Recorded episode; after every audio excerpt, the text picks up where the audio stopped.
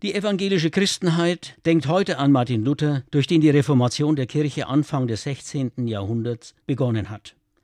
Wäre Luther nicht gewesen, hätte sicherlich ein anderer den Anstoß dazu gegeben. Dies nur so zu sehen, wäre allerdings sehr kurzsichtig. Luther ist eine Person der Geschichte und in seinem Werk einmalig. Er benötigt weder Heldenverehrung noch nachträgliche Rehabilitation. Von sich selbst hat er mitunter wenig gehalten, umso mehr jedoch von der Sache Gottes.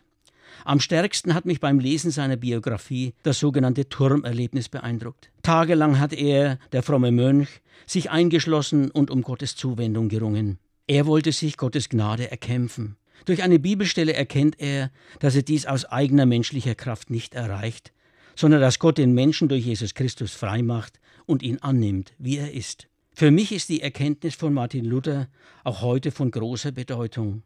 Ich muss mich nicht krampfhaft über meine Kräfte hinaus bemühen, vor Gott gut dazustehen.